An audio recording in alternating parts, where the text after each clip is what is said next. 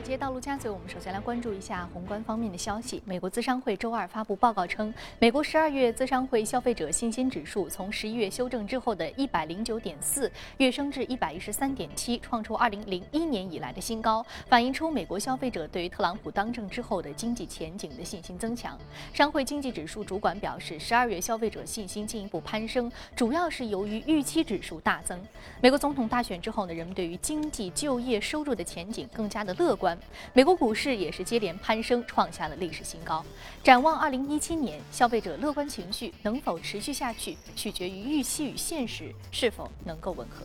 在美股近期的牛市之后呢，对冲基金大举压住股市，空头头寸缩减至三年低位。美银美林的数据显示，四季度管理资产达到了三万亿美元的对冲基金行业，做空仓位和做多仓位之间的差额敞口增加到了百分之六十三，这相当于六千五百六十亿美元。做多仓位呢，创下了二零一六年的最高水平。除了对冲基金，技术分析师们也看好美股的前景。技术分析师表示，二零一六年有望成为外部年，这意味着该指数今年。年的高位和低位都比二零一五年的高位和低位，并且啊，年终的收盘是高于去年的最高点。当外部年的情况发生时，技术分析师们将其看作是下一年的牛市信号。美股大涨，美国当选总统特朗普也是来凑了一把热闹，并强劲的。节日开支与股市大涨归功于自己赢得总统大选。他在 Twitter 上表示，他胜选前的世界是黑暗的，没有希望。他当选之后呢，股市上涨了将近百分之十，美国圣诞节的开支也超过了一万亿美元。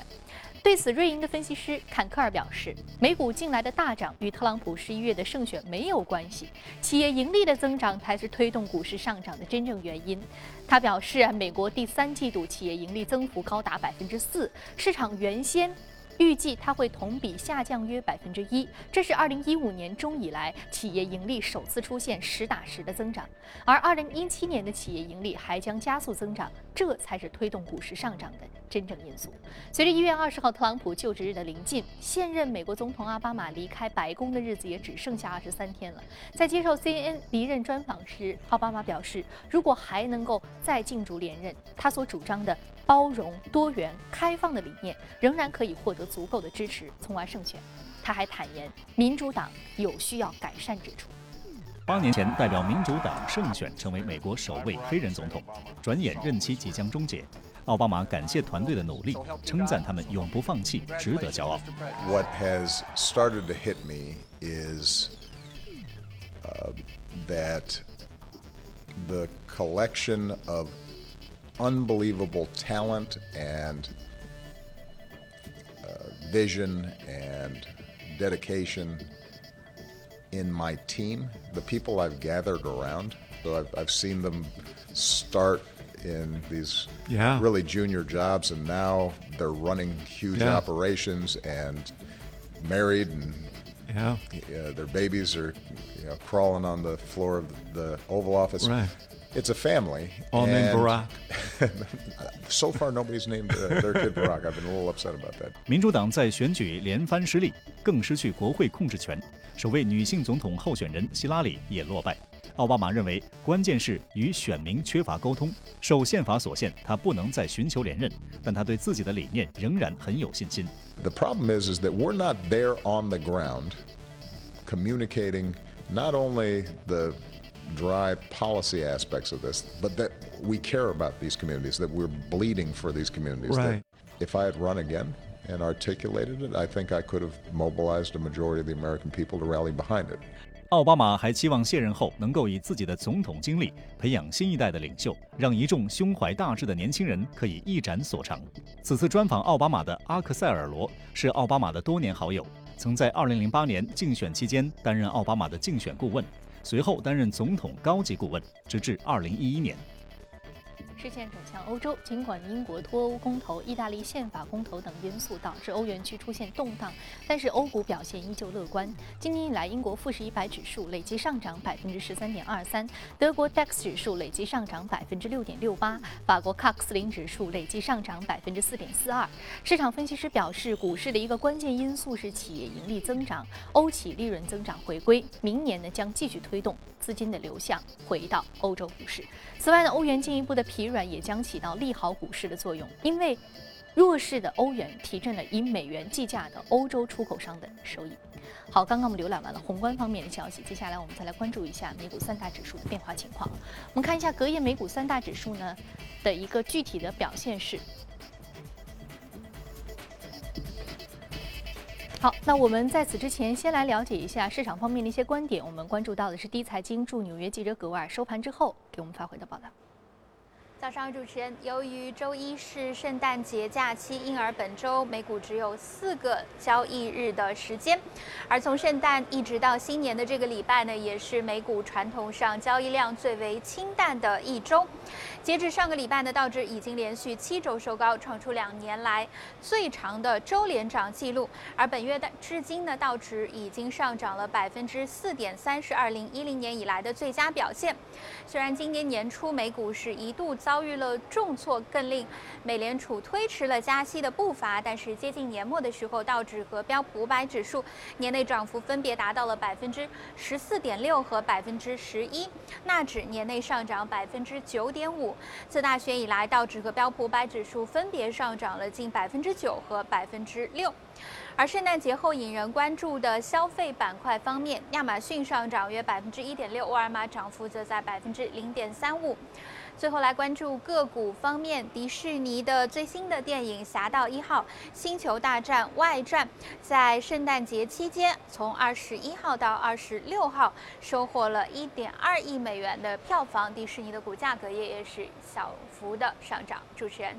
非常感谢郭尔给我们带来市场观点的汇总。接下来我们再来关注到隔夜美股三大指数的一个收盘表现。我们看到是全线收高的。具体来看，道琼斯工业平均指数呢是微收百分之零点零六的一个涨幅。看到他们是距离两万点的一个大关呢还有一步之遥了。那另外，纳斯达克综合指数是收高百分之零点四五，标普百指数高收百分之零点二二。好，这里是正在直播的从华尔街到陆家嘴。那接下来呢，我们将关注到的是有关于美元方面的一些具体的表现啊。那其实我们看到美元已经创出了十四年以来的一个高位了。接下来二零一七年美元将会如何走啊？大概率大家是觉得还会持续的上涨。有什么样的因素来支撑这样的一个市场观点呢？马上进入到今天的节目。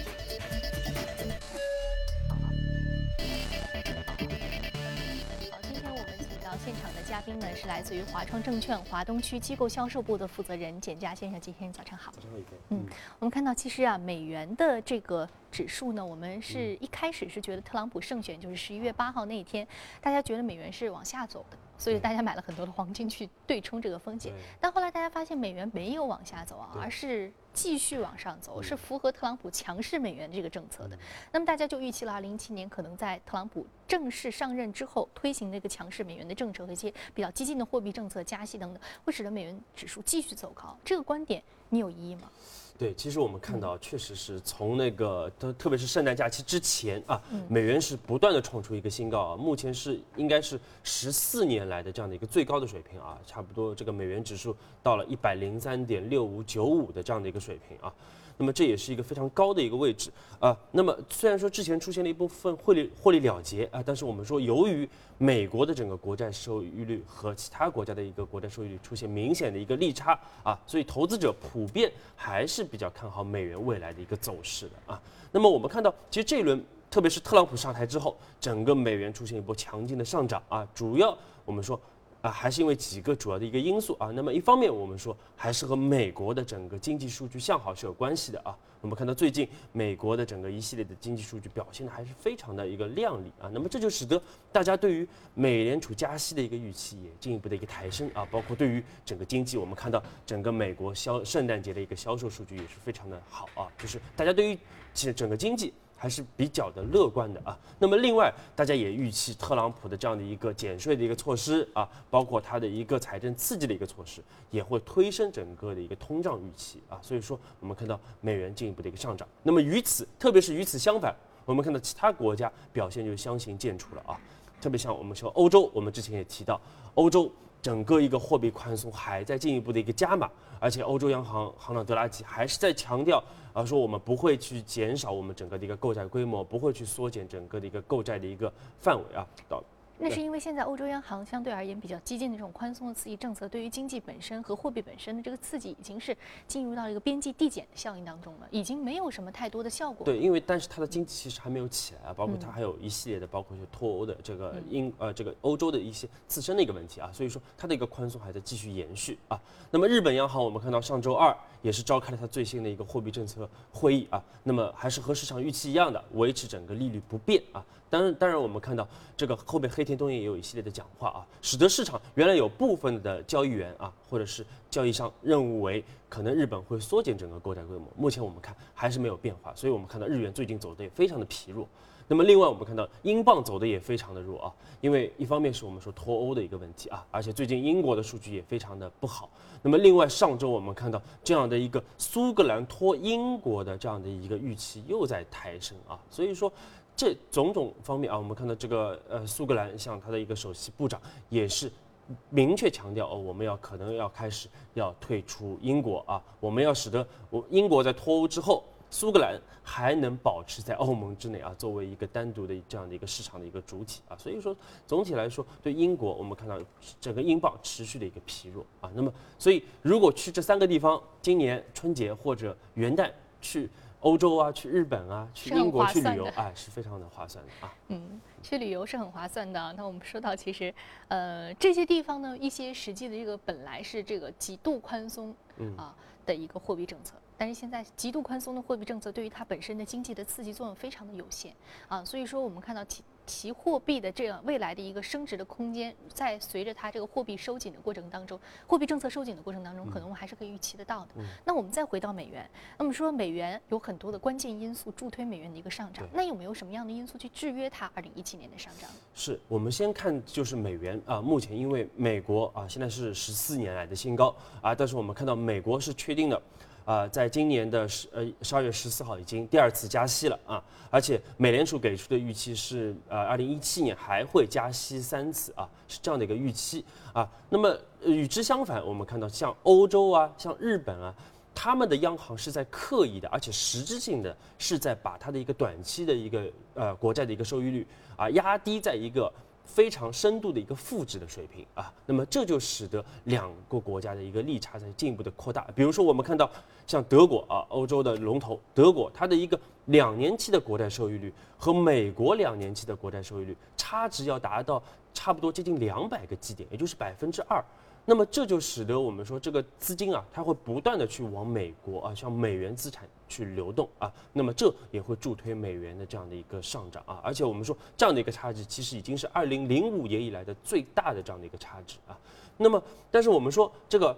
美债的一个上涨，包括美元的一个上涨，其实也不是说没有天花板的啊，因为它的这样的一个上涨就。它会反过来啊，比如说这个利率的一个上涨，反过来会抑制美国的一个经济啊，包括降低它的一个股市的一个上涨的幅度啊，所以说我们说对美元的一个上涨，包括美债的上涨，也不用过于的去呃呃乐观的去预期啊。那么另外建议大家要关注的一个现象啊，我们觉得非常有趣，就是从历史的经验来看，美元的每一轮强势啊，差不多就是六年的一个周期啊。我们看到最早一九七九年到一九呃呃八五年。当时美元出现一波比较强劲的一个上涨啊，那伴随着就是当年的一个拉美的危机啊。那么大家比较熟悉的就是二零零二呃一九九五年到二零零一年这样的一个六年的一个上涨啊。当时我们看到伴随的就是所以你认为亚洲的一个金融危机。那如果从二零一一年到现在是二零一七年的话，已经接近六年了。其实这一轮的美元的上涨是从二零一一年开始的啊。如果这六年的这样的一个规律啊还存在的话，还能继续演绎的话，那么二零一七年有可能是美元的这一轮的一个高点啊。那么当然，当然。所以说啊，可能还有一年的一个涨幅，或者一年多的一个涨幅。但是在这样的一轮美元的上涨当中，我们说往往都会伴随着一系列的啊一些国家出现这个资产的一个大幅的一个下跌，甚至出现金融危机啊。所以我们还是建议大家要关注，包括一些新兴市场国家啊，包括甚至欧盟的部分国家，未来有可能会发生金融危机的一个风险。嗯，所以我们节目当中有过这样两个观点：一就是美元指数会强势继续往上走，还有一个就是说美元呢强势可能会暂时告一段落，维持在高位。但是你刚刚提到了啊三。个非常需要注意的，一是日本、欧洲和美国的国债的收益的这个利差呢，是进一步的扩大的啊，这个是非常关键的一个因素啊。另外一个就是说，这个美元指数一个六年的周期，而这六年的周期未来可能伴随着很多新兴市场国家同时的一个资本外流啊，这也是我们需要关键的一个风险因素。所以我们说到可能美元真正上涨的一些制约因素呢，不是非常的明显，但是它所引导和带来的一些外围的一些影响因素，是我们需要去关注的。而这些外围的因素呢，可能反作用又会回到对于美元指数的一些啊相对而言的这个影响之上啊。所以说，这是我们市场需要去观点的一些关注的一些宏观方面一些最新的情况。好，接下来呢，我们再来关注到的是隔夜领涨的板块和个股分别是什么。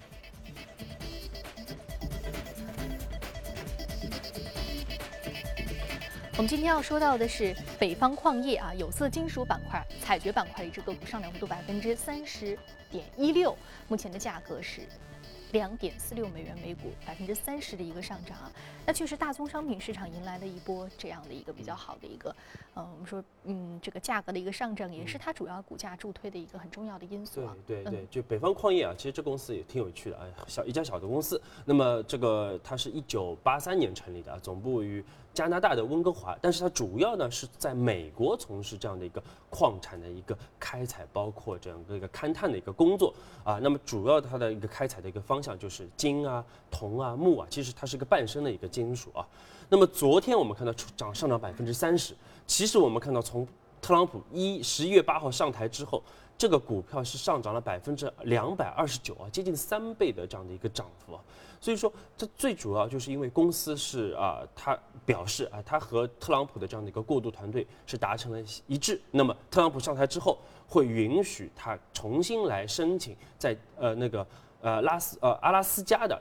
一个铜金矿的这样的一个呃项目。而这样的一个铜金矿，其实是目前全世界最大的未开采的一个铜金矿的项目。那么在二零一四年的时候，它是被美国的环保部是叫停了，因为它影响到当地世界上最大的一个红鲑鱼的这样的一个渔场的一个作业啊，所以当时是暂停。但是特朗普上台之后，有可能会改变这样的一个啊，对，特别对于环境保护啊。的这样的一个预期，所以说我们说特朗普上台之后，对很多行业都会产生变化啊，包括我们说对于环境啊，因为他也不是特别关注这个环境的一个保护啊，包括对气候变化，他对于传统的这样一个金属采掘和传统能源比较支持。对，所以我们看到这样的一些股票也是出现在他上台之后啊，在他当选之后就出现了一个比较明显的上涨啊，所以我们要看未来特朗普上台之后，他对于不同行业他的一个整个的一个政策的这样的一个变化。嗯，特朗普可能不是很关心红鲑鱼的健康，他比较关心的是传统采掘和传统的能源能不能成为美国经济一个振兴的主要的一个助推力啊。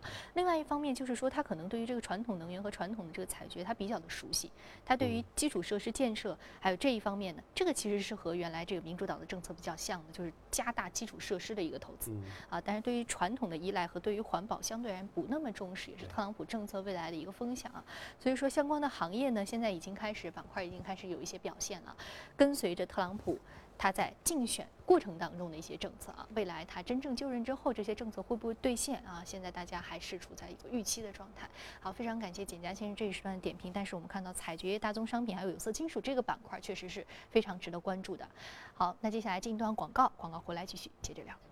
好，欢迎回来，这里是正在直播的从华尔街到陆家嘴。接下来我们浏览一组重要的公司资讯。高盛统计的最新数据显示，美国企业股票回购步伐正在加快。截至十二月十六号的本月内，每企股票回购规模较二零一五年同期高出三分之二，其中科技和金融企业是最大的回购方。在二零一五年创下纪录新高之后，不少分析师预计，二零一六年美国企业的股票回购规模将会出现下滑。但是特朗普意外胜选美国总统之后，市场对其大规模的减税。的预期升温，减税意味着企业持有的资金将会增加，而这部分资金可能将主要用于股票回购。Amazon 周二表示，今年的节日购物季的销售呢，其历史新高已经被创出了。通过其 Prime 会员的计划，在全球共销售超过十亿件商品，超过百分之七十二的订单来自于移动设备。畅销商品呢，包括 Amazon 的。这个 Eco 家庭的语音助手，以及桥版的这个 Eco Dot，还有这个克里格胶囊咖啡机。电影《海底总动员二：多利去哪儿了》、三星 VR 虚拟现实头盔，以及任天堂口袋妖怪视频游戏等等。两大汽车商松下和特斯拉昨天宣布，双方已经决定从明年起在纽约州的工厂生产光伏电池以及组件，到2019年产能将会提升到1000兆伏。那除了光伏电池之外，松下目前呢还是特斯拉锂电池的主要供应商。2014年，松下曾经同意对于特斯拉超级电池工厂的设备、机械以及其他的制造工具进行投资。根据媒体报道，日本半导体制造商东芝昨天表示，考虑到就东芝旗下的西屋2015年收购美国核电业务，提列约是一千亿日元，约合是8.5亿美元的商誉减值损失。此前呢东芝预估2016年全年的净利润约是一千四百五十亿日元，约合是十二点四亿美元。自2015年爆出会计丑闻之后，东芝的资本基础已经因为一连串的重组措施而被削减。欧洲央行管理委员会德国央行行长魏德曼昨天表示，应当给使用政府资金救助意大利谢纳银行集团设置高门槛。魏德曼强调，政府资金应该是不得已的情况之下使用的办法。意大利政府计划采取的措施应该仅仅是针对核心存在救助希望的银行。而根据欧洲央行的公告，基于压力测试结果，谢纳银行可能需要补充多达八十八亿欧元的资本。好，刚刚我们看完了公司动态之后，我们再回到资本市场和嘉宾聊聊值得关注的板块。我们今天说到的是黄金。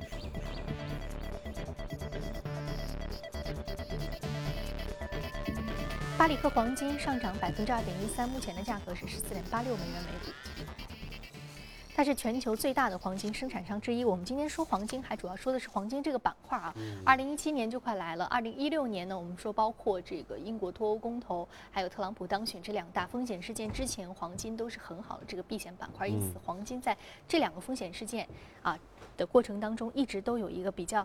呃，明显的一个上涨啊，但是我们看到特朗普当选之后呢，黄金就没有太好的一个表现了。呃，在你看来，近期是不是又值得去关注黄金了？对，巴里克黄金我们一直提到啊，那么其实虽然说下跌了很多，但是和年初相比还是上涨了百分之一百啊，这是所所以说今年其实二零一六年整个黄金相对来说涨幅还是比较大的啊。那么我们其实刚才呃，其实大家会觉得比较奇怪，因为我们刚才说到这个美元，我们看好美元啊，那么我们现在又在讲黄金啊，这个是其实看上去像是。是矛盾的啊，因为美元影响黄金的这样的一个两大因素，一个就是美元啊，那么另外一个就是这个避险的情绪啊。但是我们说，其实啊，我们后面来解释这样的一个情况啊，因为时间有限，我们简单的来讲一讲。那么一方面，我们看到其实目前其实对于黄金来说，一个非常重要的短期影响黄金价的因素是这个美呃美国美联储的一个加息的一个预期啊。那么这样的一个加息预期，虽然说美联储自己认为啊明年会加息三次，但是我们一直强调的就是，